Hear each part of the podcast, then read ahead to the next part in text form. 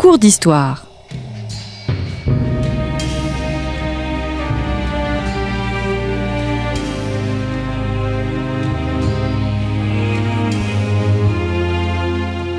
On retrouve Christophe Dickès.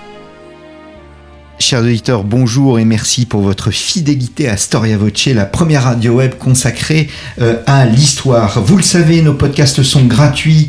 Nous avons fait le choix de ne pas faire appel à la publicité pour les financer. Alors, si vous souhaitez nous soutenir, n'hésitez pas à le faire à travers un don à notre association en cliquant sur le lien indiqué dans la description de ce podcast, quelle que soit la plateforme où vous nous écoutez. En faisant un don, eh bien, nous vous offrirons un abonnement à Histoire et Civilisation. Merci d'avance. Nicolas Leroux, bonjour. Bonjour. Nous enregistrons cette émission depuis les rendez-vous de l'histoire euh, de Blois. Euh, vous venez de publier, Nicolas Leroux, Les guerres de religion. Vous venez de diriger l'ouvrage Les guerres de religion, une histoire de l'Europe au XVIe siècle, paru chez Passé Composé en coédition avec le ministère des armées. Nous entamons le troisième volet euh, consacré donc au sujet des guerres des religions. Nous avons évoqué il y a deux semaines les origines des guerres de religion, puis ensuite nous avons vu en quoi euh, le conflit avait possédé une dimension euh, proprement, à proprement parler européenne. Et aujourd'hui, je souhaiterais que nous répondions à cette question qui peut paraître simple, mais qui n'est pas du tout. Existait-il un parti international Alors, dès les prémices des guerres de religion en France, peut-on parler d'une internationale protestante? Est-ce que les réformés vont vouloir inscrire leur combat dans un contexte européen? Oui, et la réforme elle-même, dès les années 1520, avec le message luthérien, a pris une dimension européenne. On a des gens qui vont euh, diffuser le message de Luther en France, les textes de Luther sont euh, réimprimés euh, à Bâle, puis à Paris, etc., etc. Donc ça se diffuse, ça circule. Hein. Le monde du XVIe siècle est un monde où il y a des, réseaux de communication, des, les gens bougent en réalité, les professeurs, les étudiants, les marchands, les ecclésiastiques les textes se multiplient, se traduisent, etc., etc. Donc il faut, partir de là. Il faut partir de l'idée que il y a une connexion, des connexions euh, internationales, transnationales. Les frontières ne sont pas des frontières. Au XVIe siècle, on les franchit extrêmement facilement. Euh, et dès les troubles hum, qui marquent le Saint-Empire à l'époque de Charles Quint, quand les princes protestants euh, sont en guerre contre Charles Quint, eh bien les princes protestants passent une alliance avec le roi de France. Hein. Dès 1552, Henri II, paradoxe, pourtant roi euh, très catholique, euh, se passe une alliance avec Maurice de Saxe et les autres princes luthériens révoltés contre Charles Quint, et en échange, donc ils promet de les soutenir financièrement, euh, les princes l'autorisent, alors qu'ils n'ont aucun droit pour le faire, à s'emparer de Metz-tous-les-Verdun, hein, trois villes d'empire à la frontière française pratiquement, mais ce sont des villes impériales, donc ce qu'on appelle les trois évêchés, qui sont prises par les Français, manu militari, et qui sont françaises depuis 1552 jusqu'à aujourd'hui, alors que le roi de France n'a absolument aucun droit. Et ainsi, donc, on a une euh, intrication euh, générale des rivalités entre le roi de France et l'empereur, des rivalités entre catholiques et protestants.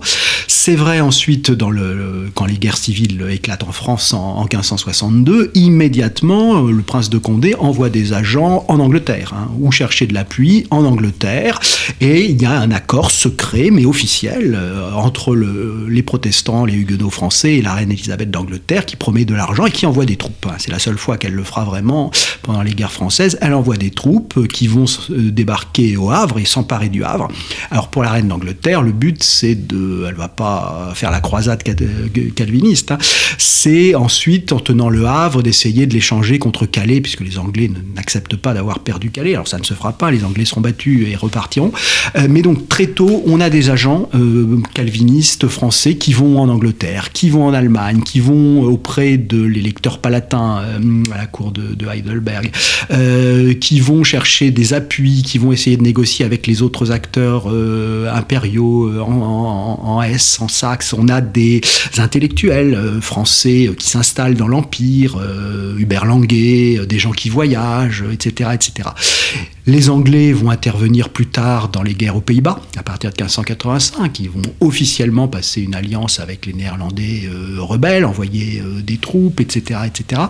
Euh, donc oui, il y a des tentatives ou des, essais de, de sorte d'international, à la fois religieuse et militaire, à, à cette époque-là. Est-ce qu'en face, il y a un bloc papiste où euh, il s'agit d'un fantasme euh, de, de ce oui, il y a un bloc papiste. Il y a un bloc papiste. Alors c'est un fantasme, c'est vrai parce qu'il surestime sans doute ses, ses, son efficacité. C'est cela. Où il lui attribue des choses euh, qui, qui, ne sont pas en fait réellement envisagées. Mais oui, entre Rome et Madrid, euh, il y a un axe très fort. Le roi de France euh, essaie de garder son ou la régente Catherine de Médicis essaye de garder son indépendance par rapport à ces gens-là, mais Catherine de Médicis écrit constamment au pape et au roi d'Espagne en disant qu'elle est une excellente catholique et que tout va très bien, et que même quand elle fait la paix avec les protestantes, elle reste une excellente catholique. Euh, donc il y a des liens, il y a des gens qui circulent, des gens qui voyagent, c'est incontestable. En revanche, là où les protestants ont tort, c'est quand ils imaginent, euh, mais ils ont peur, ils ont, on comprend, hein, que le roi d'Espagne et le pape vont encourager la reine et, ou le roi de France, Charles IX, à reprendre les armes contre eux. C'est ce qui se passe en 1567, c'est l'un des grands mystères et l'une des grandes catastrophes. Rappelons ce qui s'est un peu passé. Une première guerre civile 1562-63, puis la paix. Et c'est le grand triomphe de Catherine de Médicis, c'est de réussir la paix de 1563 jusqu'en 1567. Et en 67, les protestants reprennent les armes. Condé prend les armes, tente de s'emparer de la cour, c'est une catastrophe. Et pour Catherine de Médicis, c'est un peu, elle est absolument dégoûtée, disons. Condé désormais n'est plus quelqu'un à qui on peut faire confiance. Mais qu'est-ce qui s'est passé dans la tête des princes calvinistes français? Ils sont convaincus que le roi d'Espagne va envoyer des troupes, euh, euh, va pousser le roi de France à reprendre les armes contre les protestants, alors que c'est la paix en France, parce que les guerres ont commencé aux Pays-Bas en 1566, et justement le roi d'Espagne a envoyé le duc d'Albe avec une grosse armée commencer la, la, répression, et elle sera terrible. Et donc il y a la peur d'être pris, disons, euh, en, par traîtrise, hein, alors que c'est la paix en France, on a peur que le, les, pouvoirs soutenus par le pape, le roi d'Espagne, encouragent le roi de France à, reprendre les armes. Et c'est ainsi, sur un malentendu, on va dire, hein, que les, protestants reprennent les armes et que les guerres recommencent.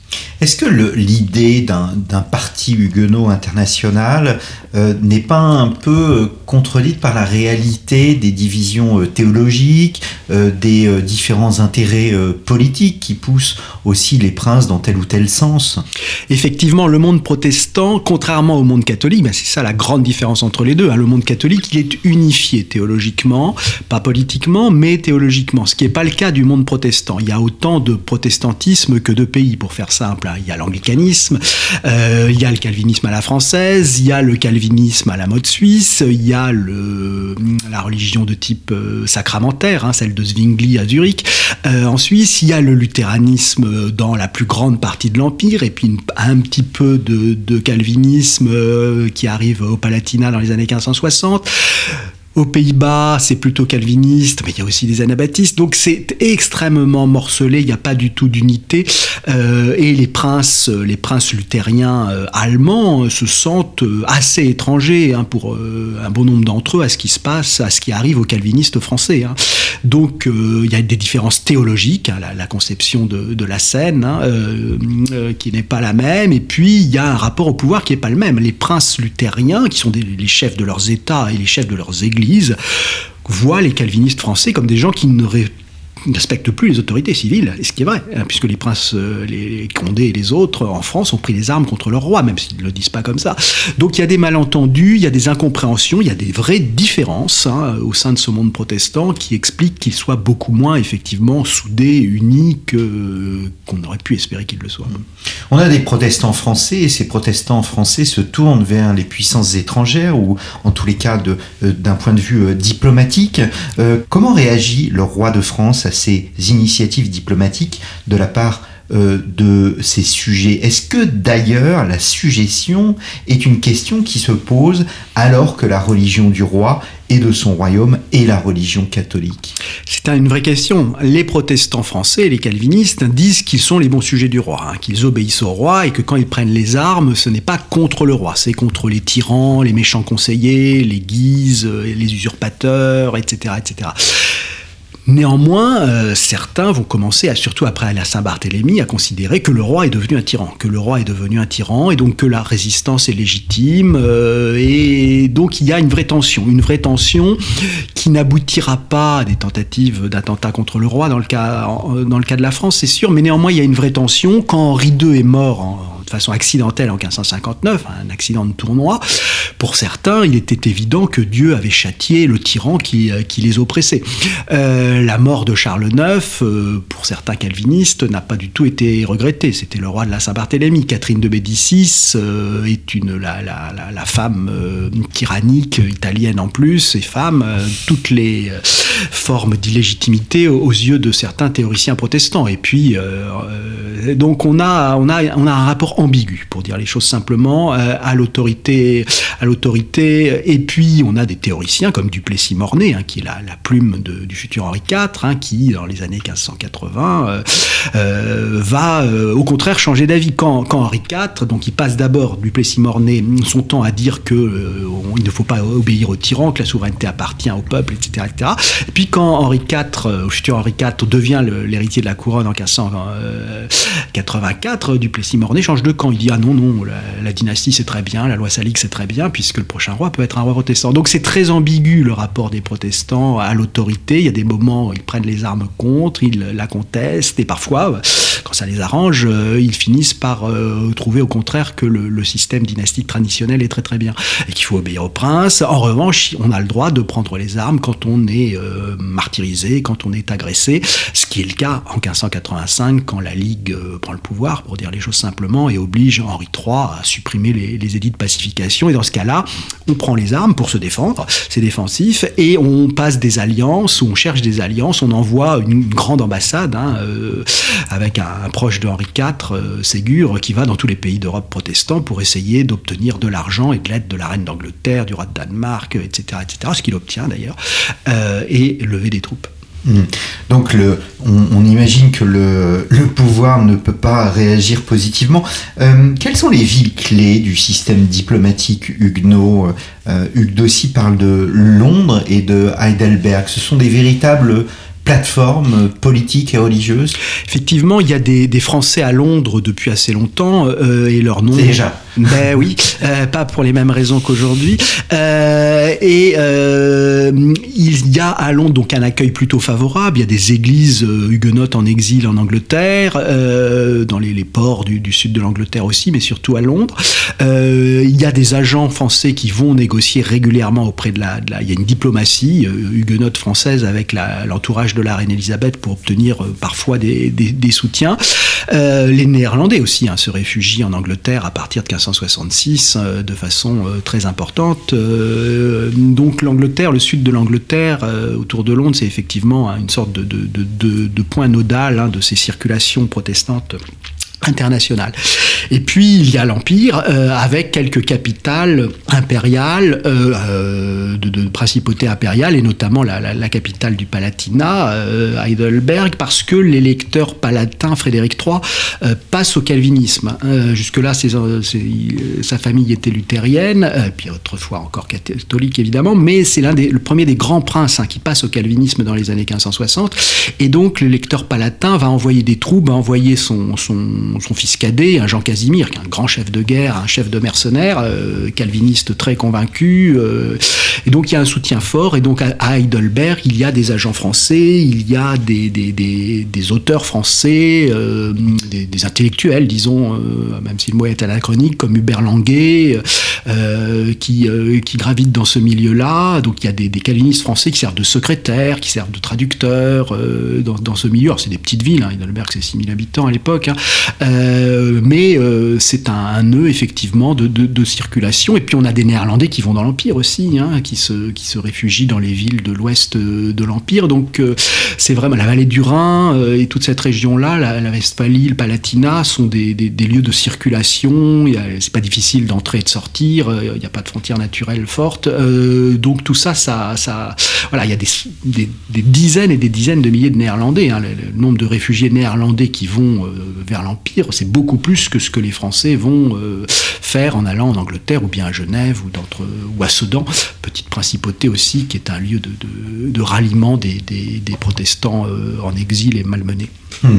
Alors je renvoie nos, auditeurs à, votre livre concernant la, stratégie huguenote qui vise à élaborer un discours, une véritable rhétorique pour convaincre les différents interlocuteurs d'intervenir précisément euh, dans euh, le conflit aide militaire euh, et aide financière. J'en viens à la réalité de la construction des alliances. Est-ce qu'on peut parler d'une désillusion, d'un échec de cette Ligue internationale protestante dans la construction de ces alliances? Alors, dans le cas français, effectivement, enfin dans le cas calviniste, effectivement, c'est à la fin, ça, ça, ne fonctionne pas très bien parce que jamais euh, on aura de, de, de, grande unité dans ce monde, dans ce monde protestant.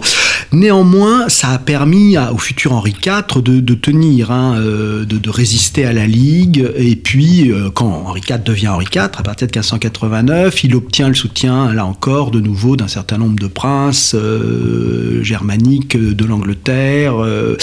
mais on n'a pas, plus euh, véritablement d'union générale. Néanmoins, quand, juste avant d'être assassiné en 1610, hein, Henri IV euh, s'apprête à repartir en guerre dans l'Empire, euh, à relever d'une certaine façon une sorte d'alliance entre le roi de France et les princes protestants dans l'Empire, ça n'aboutira pas à une grande guerre parce qu'il est assassiné, mais il y a des, rêves, des souvenirs, hein, de liens avec les puissances protestantes du Nord qui, sont là, et puis qui seront revivifiés pendant la guerre de 30 ans. Hmm. On sait après qu'il y a eu cette euh, fameuse alliance entre Richelieu et les princes protestants. Il y a cette image un peu paradoxale de ce personnage qui, euh, à la fois s'allie en tant qu'État euh, avec les princes protestants et qui en même temps, eh bien, se bat contre les protestants à La Rochelle. Absolument. Il y a une forme de réel politique absolument décomplexée, mais c'est ancien. Hein. c'est ancien. François Ier n'hésite pas dans les années 1540 à s'allier aux Turcs, hein, à le Magnifique, hein, parce qu'ils ont le même ennemi commun euh, qui, est, euh, qui est Charles Quint, donc une alliance de revers entre Français et, le sultan ottoman, euh, ce qui ne pose aucun problème. Alors ça horrifie une grande partie des, princes européens, et, au XVIe siècle et au XVIIe siècle, on a des alliances qui peuvent paraître contre nature, effectivement, quand le roi de France, Louis XIII, ultra dévot, et son ministre cardinal vont s'allier aux, princes protestants allemands ou des pays scandinaves, ça paraît comme quelque chose chose de totalement, euh, totalement étrange, mais euh, ou injustifiable euh, religieusement, mais totalement justifiable politiquement. Hein. Le but étant d'abattre les puissances jugées, jugées les plus dangereuses. Le but étant la gloire du roi. Parce qu'à la fin, ce qui compte au XVIIe siècle, hein, pas au XVIe, mais au XVIIe siècle, ce qui compte, Richelieu veut reconstruire la gloire du roi. La gloire du roi, et ça passe par euh, cette scène militaire européenne euh, sur laquelle il faut euh, marquer son territoire, et l'ennemi qu'il faut affronter, bah, c'est le seul qui mérite d'être affronté, c'est l'Espagne. Hein. Et bon, pour combattre l'Espagne, on peut s'allier aux princes, aux princes protestants, ça ne pose pas de problème. Eh bien, merci beaucoup euh, Nicolas euh, Leroux d'être revenu à notre micro Les guerres de religion, une histoire de l'Europe au XVIe siècle, euh, un ouvrage paru chez Passé Composé et coédité avec le ministère des Armées. Si vous n'avez pas écouté les deux émissions précédentes réalisées avec Nicolas Leroux, donc consacrées aux origines des guerres de religion et à la dimension européenne de ces guerres civiles qui ne sont pas simplement des guerres civiles, eh bien n'hésitez pas à vous rendre dans nos archives sur storiavoce.com. Pour être complet, euh, n'hésitez pas aussi à vous procurer le dernier numéro d'Histoire et Civilisation. Ce dernier numéro disponible en kiosque, eh n'est autre que celui consacré aux euh, Mongols. Il me reste à vous remercier, chers auditeurs, pour votre fidélité. Euh, n'hésitez pas à parler de Storia Voce autour de vous et je vous donne rendez-vous la semaine prochaine pour un nouveau numéro de nos cours d'histoire.